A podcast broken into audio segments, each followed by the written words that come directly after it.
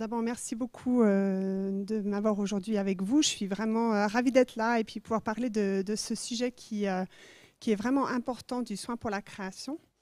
Et puis avant de vraiment... Ah merci, oui. Avant de, parler des motivations qu'on aurait en tant que chrétien pour prendre soin de la création, je voulais juste faire un tout petit rappel en, en trois diapositives hein, de pourquoi est-ce qu'on parle de crise écologique en ce moment. Je sais que vous avez tous entendu parler de ça énormément, que dans les médias, ça a été, voilà, on, en entend tout le temps parler. Mais souvent, c'est un sujet, en tout cas pour moi, que j'ai entendu pendant des années dans les médias et pas vraiment réalisé ce que ça voulait dire. C'était, voilà, ça restait assez lointain. Force de voir des ours polaires, j'avais l'impression que c'était, c'était pas vraiment pour moi. Donc j'ai juste trois petites diapositives en introduction, juste pour, euh, pour rappeler ce que, c'est, ce que c'est que le réchauffement climatique et puis la perte de la biodiversité. Alors au niveau du réchauffement climatique, on parle beaucoup de, toutes ces températures et je pense que pour beaucoup d'entre nous, ça, peut-être ça ne veut pas dire grand-chose. Vous voyez une température qui a été très très stable pendant 2000 ans, euh, bon, qui aussi bien sûr, mais qui reste relativement stable. Et puis cette montée tout d'un coup, là, ces dernières années, donc c'est ça le réchauffement climatique. Mais on parle de 1 degré en ce moment, 1,1 degré, on parle de se limiter à 1,5, de se limiter à 2, mais qu'est-ce que ça veut dire vraiment pour nous? Qu'est-ce que ça représente? Est-ce que ça vous parle, ces températures-là? Moi, pendant longtemps, ça ne me parlait pas tellement, en fait, c'était assez vague. Mais quand même, c'est un sujet qui, nous concerne vraiment, et je pense que peut-être que c'est un peu moins lointain aussi maintenant, qu'on a vu un petit peu les conséquences déjà de, ce réchauffement, euh, même ici en Europe, avec ces inondations qu'on a eues cet été, avec ces ces pics de chaleur, avec ces, feux, euh, mais aussi avec ce qu'on sait sur, euh, voilà, sur les rendements des cultures, sur les, coraux qui disparaissent euh, dans nos mers, etc. Donc c'est quelque chose qui est, voilà, qui est peut-être un petit peu plus palpable, mais est-ce que ça nous parle vraiment? Et l'autre grand sujet de cette crise écologique, c'est la perte de la biodiversité. Ça, pour moi, je pense que c'était aussi un sujet qui... Ben, oui, je savais que ça existait, mais pas, pas en cette ampleur, en fait. Quand j'ai préparé ces, slides, euh, bon, celle-ci, ça fait longtemps que je l'ai préparée, mais je, crois que j'étais vraiment prise par surprise hein, de, de, ces, de, ces, valeurs. On parle d'une diminution de 68% euh, au niveau de la perte de biodiversité. C'est absolument énorme. Hein. Euh, alors, est-ce que, vous vous rendez compte de cette perte-là? Je ne sais pas si on se rend vraiment compte. Hein. Euh, moi, je me souviens que quand j'étais petite et qu'on prenait la voiture pour euh, faire des kilomètres, même si on faisait juste une heure, il fallait nettoyer le pare-brise après. Il y avait des petits insectes un peu partout sur le pare-brise, il fallait nettoyer. C'est vrai que maintenant, je ne nettoie plus mon pare-brise. Ça fait longtemps, en fait, que je ne nettoie plus mon pare-brise. Euh, mais est-ce que ça m'embête? Je ne sais pas, au début pas forcément, mais euh, voilà, on, devient de plus en plus conscient de l'importance aussi de, tous ces écosystèmes et de, cet équilibre qu'il y a. Je n'arrive pas à avancer.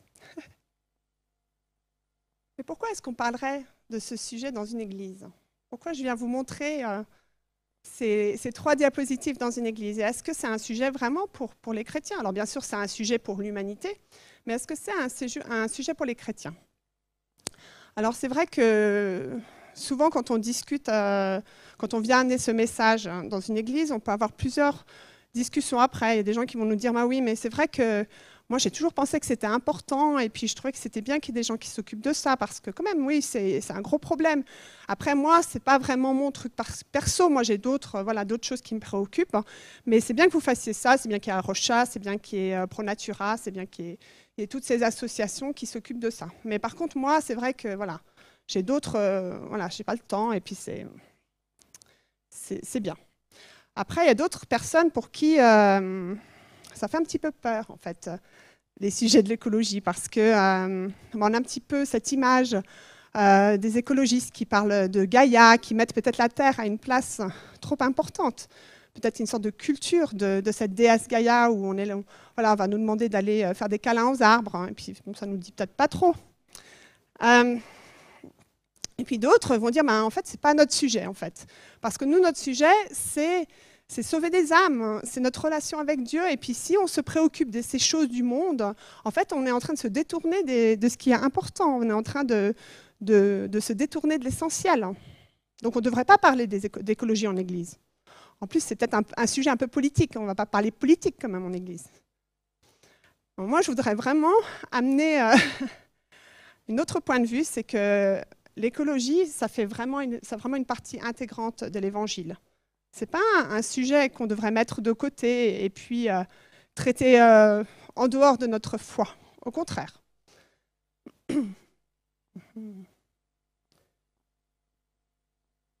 J'aime bien cette image parce qu'elle nous rappelle cet équilibre euh, qui devrait exister entre Dieu, entre l'humanité et la nature. Parce que Dieu, il est le créateur de toutes choses. Et puis, il a créé cet équilibre. Il a créé les, écosystèmes qui ont un équilibre entre elles. Il a, créé, créé toutes choses et puis il a créé un équilibre. Et puis nous, en fait, on s'est concentré juste sur notre relation avec Dieu au niveau de notre euh, spiritualité. On se dit, ben voilà, la, foi, en fait, c'est là, c'est entre nous et Dieu.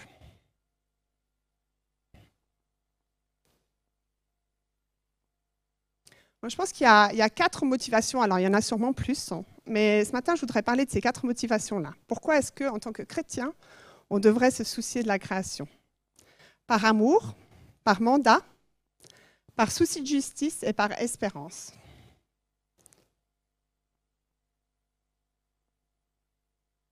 Tout d'abord, je dirais que pour moi, c'était pas super clair dès le début, du moins peut-être pas aussi clair que ça, à quel point Dieu aime toute sa création.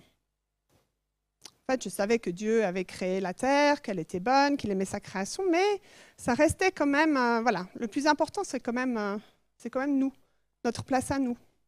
Mais Dieu considérait tout ce qu'il avait créé et c'était très bon. Genèse 1, verset 31. Et même s'il y a une place très importante pour l'humain dans le cœur de Dieu, après tout, nous sommes faits à son image, eh bien Dieu, il aime toute sa création. Et si on se rappelle de Noé et de l'alliance qu'il a faite avec nous, avec les humains, mais aussi avec tout le reste du vivant. J'aime particulièrement ce verset, peut-être parce que euh, m'a tout particulièrement parlé au niveau de, ma foi. Bien sûr, on connaît tous ce verset. Dieu a tant aimé le monde qu'il a donné son Fils unique afin que quiconque croit ne périsse jamais, mais ait la vie éternelle. Donc Jean 3, verset 16. moi, ce que j'avais trouvé intéressant justement euh, ces dernières années, euh, en commençant à travailler pour Arocha, je commençais à réfléchir sur le lien entre ma foi et puis mon souci pour l'environnement. Personnellement, ça fait longtemps que je me soucie dans l'environnement, dans le sens où déjà c'est mon travail. Hein.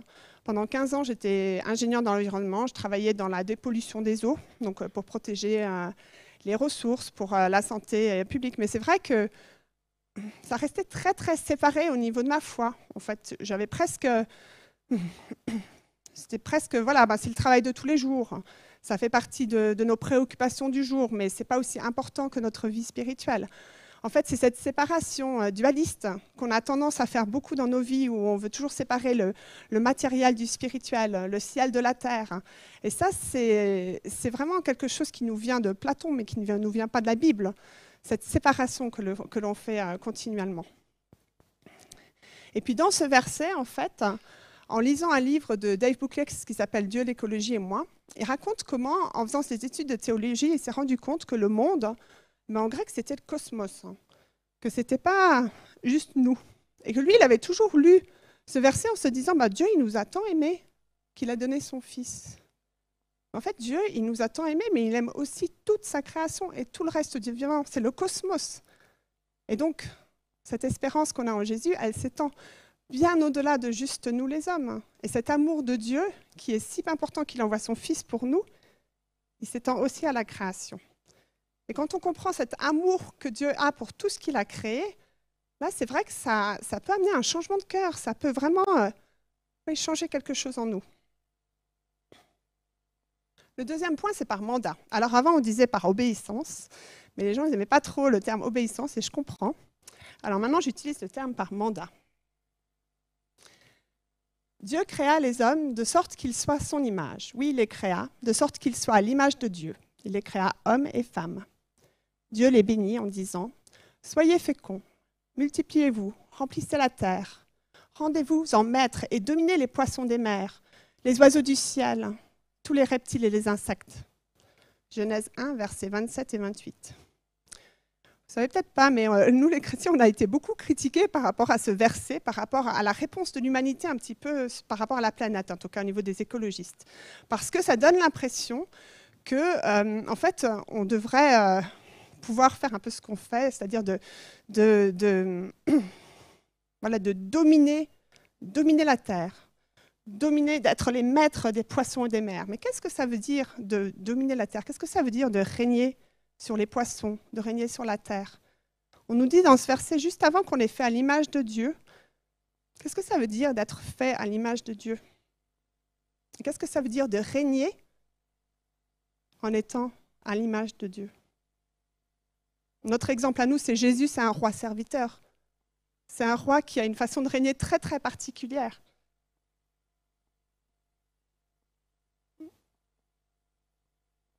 Genèse 2, verset 15.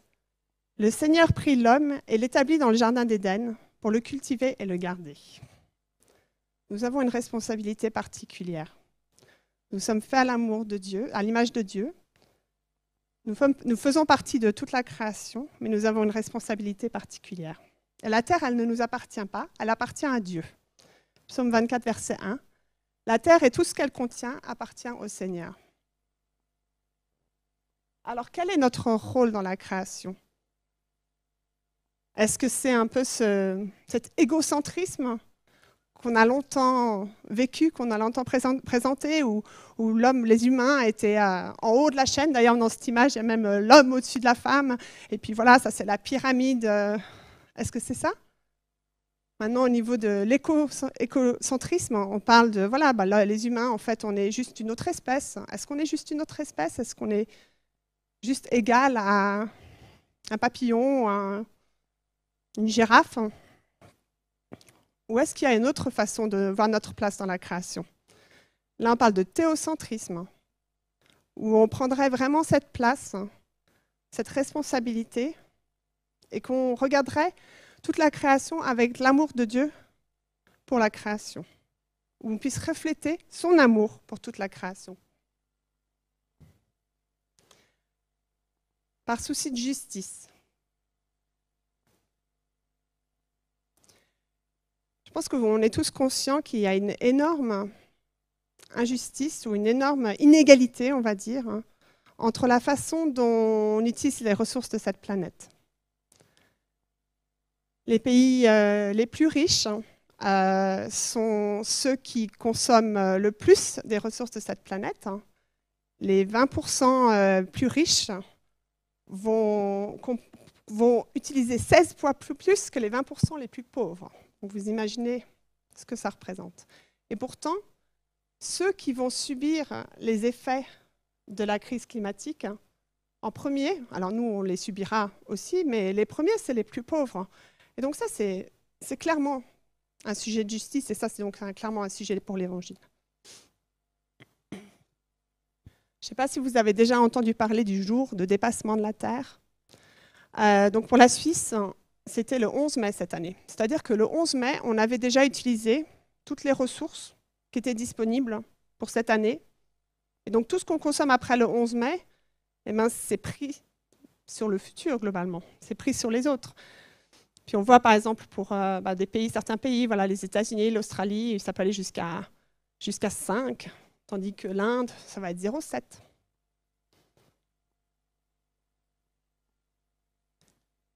Connaît tous bien ce verset de Michée 6, verset 8. On t'a fait connaître, ô homme, ce qui est bien, et ce que l'Éternel demande de toi, c'est que tu pratiques la justice et que tu aimes la miséricorde, que tu marches humblement avec ton Dieu.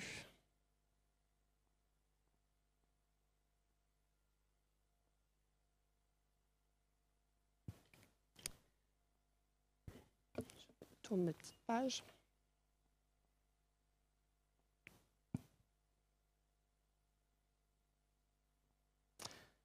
Nous devons donc aussi rechercher la justice pour les plus vulnérables. Et le dernier point, mais qui est bien sûr essentiel, c'est par espérance. Et ça, c'est vraiment quelque chose qu'on a en plus, nous les chrétiens. On a l'espérance. On a l'espérance déjà que, Dieu ne va pas nous abandonner et qu'il ne va pas abandonner toute sa création. Et puis on a l'espérance qu'on n'a pas, nous, à sauver le monde. On n'a pas à faire ça tout seul, hein, qu'il euh, va œuvrer avec nous ou que nous, on peut œuvrer avec lui. Alors moi, j'aime particulièrement ce verset, Romains 8, 20 et 21, donc deux versets. Il y a toutefois une espérance, c'est que la création elle-même sera libérée un jour du pouvoir destructeur qui la tient en esclavage et qu'elle aura part à la glorieuse liberté des enfants de Dieu. Je vais la relire deuxième fois, juste pour que ça rentre. Il y a toutefois une espérance, c'est que la création elle-même sera libérée un jour du pouvoir destructeur qui la tient en esclavage, et qu'elle aura part à la glorieuse liberté des enfants de Dieu. Je ne sais pas ce que ça vous fait, vous, ce verset, mais moi, ça me remplit d'espérance. Et on y retrouve là encore tout l'amour de Dieu pour toute sa création. Donc quand on prie le Notre Père, quand on prie que ton règne vienne sur terre comme, au ciel, Souvenons-nous de ce verset aussi. Je vais juste vous lire un, petit extrait du carnet de route euh, qui a été préparé pour un temps de jeûne qui s'appelle Détox la Terre, qui a eu lieu en 2021 au mois de mars. Donc c'est un, un, temps de jeûne écuménique justement sur le thème de, de jeûner pour le climat, donc un jeûne de consommation ou un jeûne d'alimentation, et ça aura lieu de nouveau l'année prochaine, entre mars et avril. Donc si jamais vous voulez participer, regardez Détox la Terre euh, sur euh, Internet. Je vais juste lire une, petite, une petite phrase qui parle d'espérance. Espérer, c'est voir à travers la réalité présente le meilleur qu'on peut devenir. Parce que nous savons que Christ amène à son retour justice, paix et joie, ne sommes-nous pas déjà appelés à incarner ici et maintenant cette promesse du royaume de Dieu?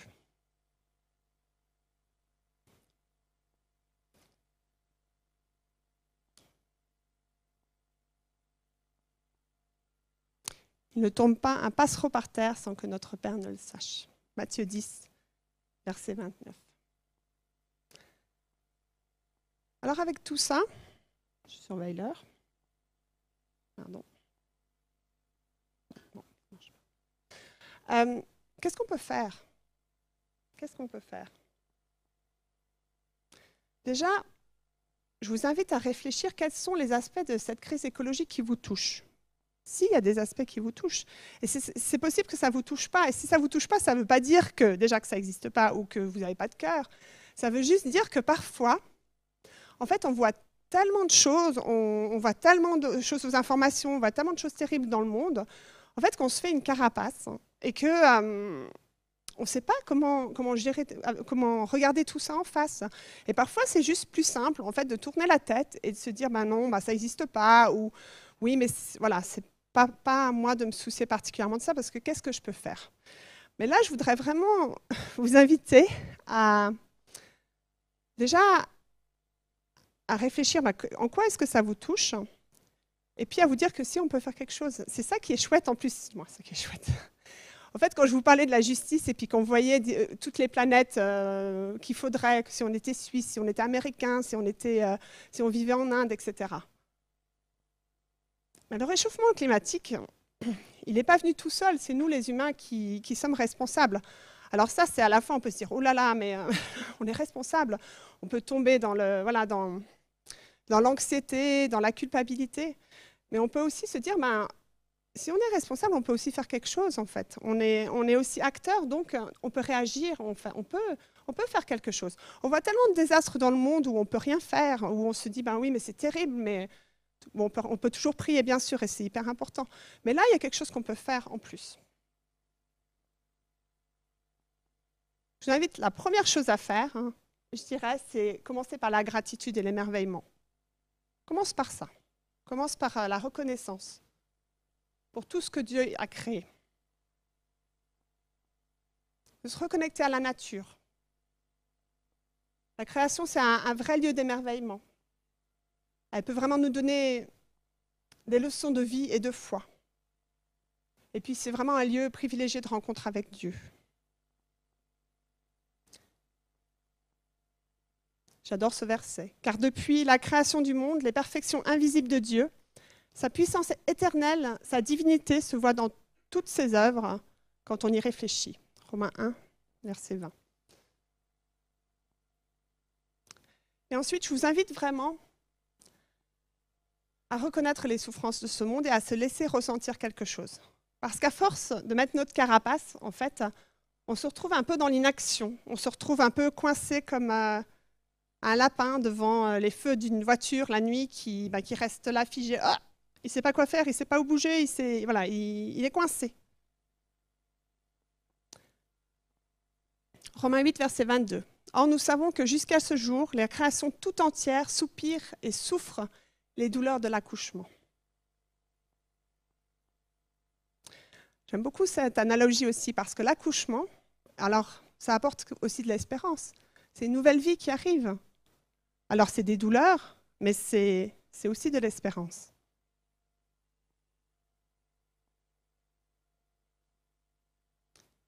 Et prendre aussi d'ailleurs le temps de se repentir et de prier à ces moments-là pour toute la création.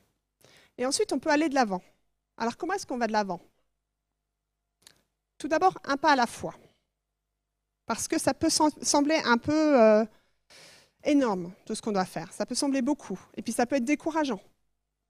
Mais notre responsabilité, c'est pas déjà, c'est pas de sauver le monde, c'est pas de tout faire d'un coup, et puis c'est pas de tout faire tout seul. Donc voilà. Donc euh, déjà, on peut demander l'aide de Dieu, on peut faire ça ensemble. Je trouve super que vous êtes inscrits euh, au niveau de votre communauté dans Éco-Église, parce que ça, c'est aussi une façon de, se porter les uns les autres, de s'encourager les uns les autres. Et puis, je vous encourage vraiment à agir, non pas par culpabilité, non pas par peur, mais plutôt par amour. Comme un acte d'amour ou un acte de louange. Matthieu 22, versets 37 et 39. Jésus lui répondit tu aimeras le Seigneur ton Dieu de tout ton cœur, de toute ton âme, de toute ta pensée. C'est le premier et le plus grand commandement. Et voici le second, qui lui est semblable. Tu aimeras ton prochain comme toi-même. On a toutes les clés dans la Bible, pour tout. On a toutes les clés pour tout. Et agir par amour, il y a, toute façon, plein de façons d'agir par amour. D'agir par amour pour Dieu parce que c'est le Dieu créateur de toutes choses et donc on veut prendre soin de son œuvre. Prendre soin de son voisin. Ben, notre voisin, c'est qui? Ben, C'est la personne qui habite à côté de chez nous, mais c'est aussi la personne à l'autre bout du monde qui fabrique nos vêtements. Peut-être dans des conditions de travail qui ne sont pas acceptables.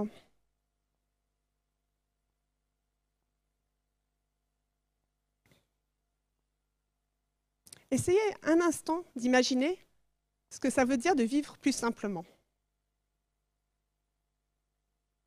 Je suis sûre que si vous vous posez un instant, vous fermez les yeux et vous imaginez ce que ça veut dire vivre plus simplement, vous vous rendez compte qu'en fait, presque rien d'y penser, vous allez vous sentir mieux. Plus calmement, plus doucement, plus simplement. Le contentement est une valeur de l'Évangile. Ne vous amassez pas des richesses sur la terre. Matthieu 6, verset 19.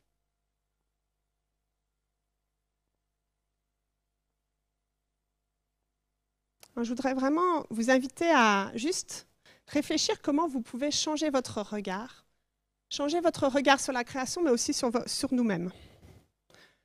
Parce que sortir de cette crise écologique, ça veut dire aussi changer de cœur.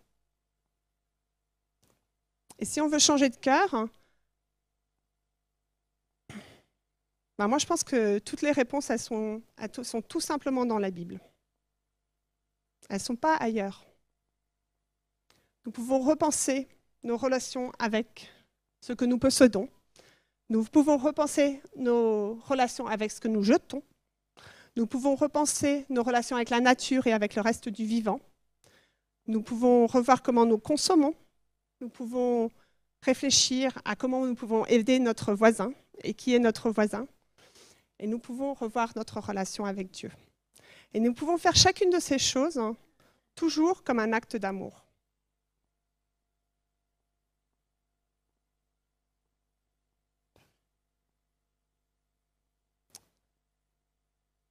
Alors, je vous invite juste à prendre un petit instant pour, euh, pour prier avec moi, si ça ne vous dérange pas.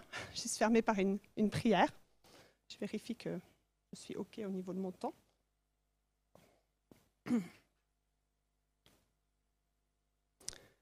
Seigneur, je voudrais vraiment juste te remercier parce que euh,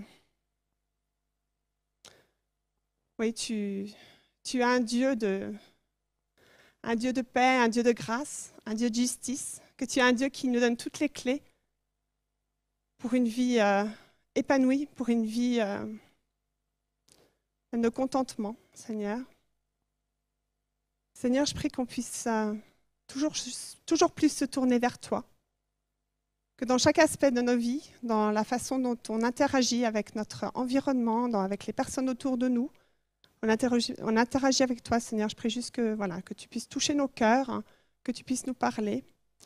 Et euh, au nom de Jésus, accompagne chaque personne. Amen.